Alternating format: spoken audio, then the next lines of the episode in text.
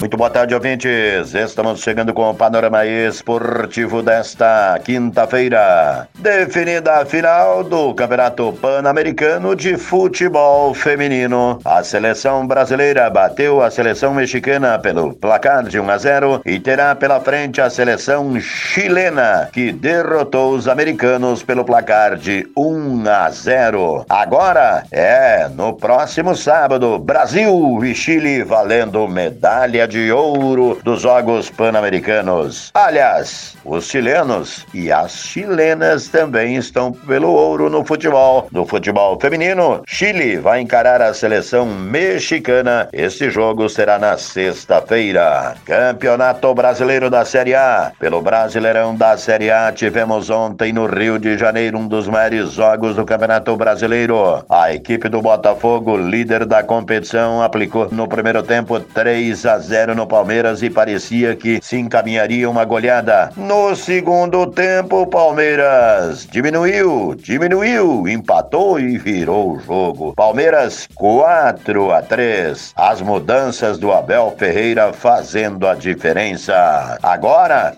a diferença caiu para três pontos. O Flamengo, o Flamengo de Tite, não era treinador pelo jeito, perdeu para a equipe do Santos pelo placar de 2 a 1 de virada. O Corinthians de Mano Menezes vai se ajeitando, venceu o Atlético Paranaense por 1 a 0. Ainda tivemos o Atlético Mineiro fazendo 3 a 1 no Fortaleza. E a dupla Grenal, hein? O Grêmio bateu o Curitiba lá em Curitiba pelo placar de 2 a 1 e praticamente está se garantindo na vaga direta da Libertadores da América. O Internacional, se ainda sonhava com Libertadores da América, agora é sonhar com Sul-Americana mas o primeiro sonho é não cair. O Colorado fez 1 a 0 no América, teve chance de fazer o segundo, acabou levando o empate e a partir daí foi um show de horrores. Empate em 1 a 1 e mais uma vez a torcida protestando contra o clube. 20 mil torcedores colorados estiveram no Beira-Rio, mesmo depois da derrota para a equipe do Curitiba. Torcedor do Colorado precisa ser estudado. Neste domingo tem os jogos de ida do Gauchão Feminino. Nas Castanheiras, em Farroupilha, tem Brasil de Farroupilha e Grêmio. Já no Alfredo Jacone, em Caxias do Sul, Juventude recebe o Internacional. Jogão de bola pela Série B. Atlético Goianense e Novo Horizontino ficaram no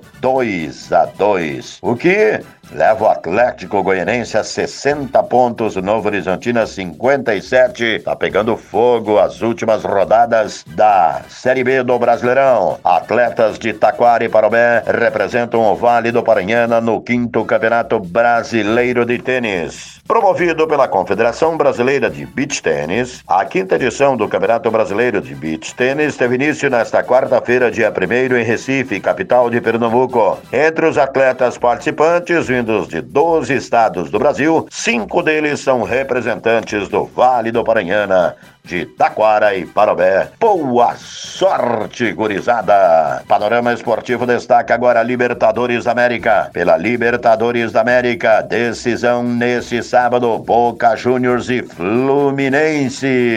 É, e a torcida do Fluminense foi flagrada nas Laranjeiras com Fluminense campeão da Libertadores da América. Vamos combinar. Acho que chegou a hora do Flusão sentir o gostinho e conquistar. Merece! Ainda terceirona gaúcha nesse sábado começa as quartas e finais na Arena Cruzeiro em Cachoeirinha. O futebol convida, recebe o Rio Grandense de Santa Maria. Vem aí mais uma rodada do Campeonato Municipal de Taquara. O nosso querido Campeonato Municipal chega à sua última rodada da fase classificatória com três jogos na Veterano. Dois Louros e Vila Nova, União, Bilhar, Grenal e Embriagados, Viracopos e Santos. Pela categoria Força Livre, Dois Louros e Amigos da Vila A, Santos e Amigos da Vila B, Embriagados e Vila Real, PSG e Elite Força Jovem, Atlético Júnior e Vila Nova B. Neste sábado também começa a Liga Nacional de Futsal, quartas e finais. Na Arena BH em Belo Horizonte tem Minas e Magros. Ainda destaque se a Copa do Mundo de 2030 será em seis países, com jogos Portugal, Espanha, Marrocos, Argentina, Paraguai e Uruguai, país da primeira sede, a primeira sede da Copa do Mundo lá em 1930.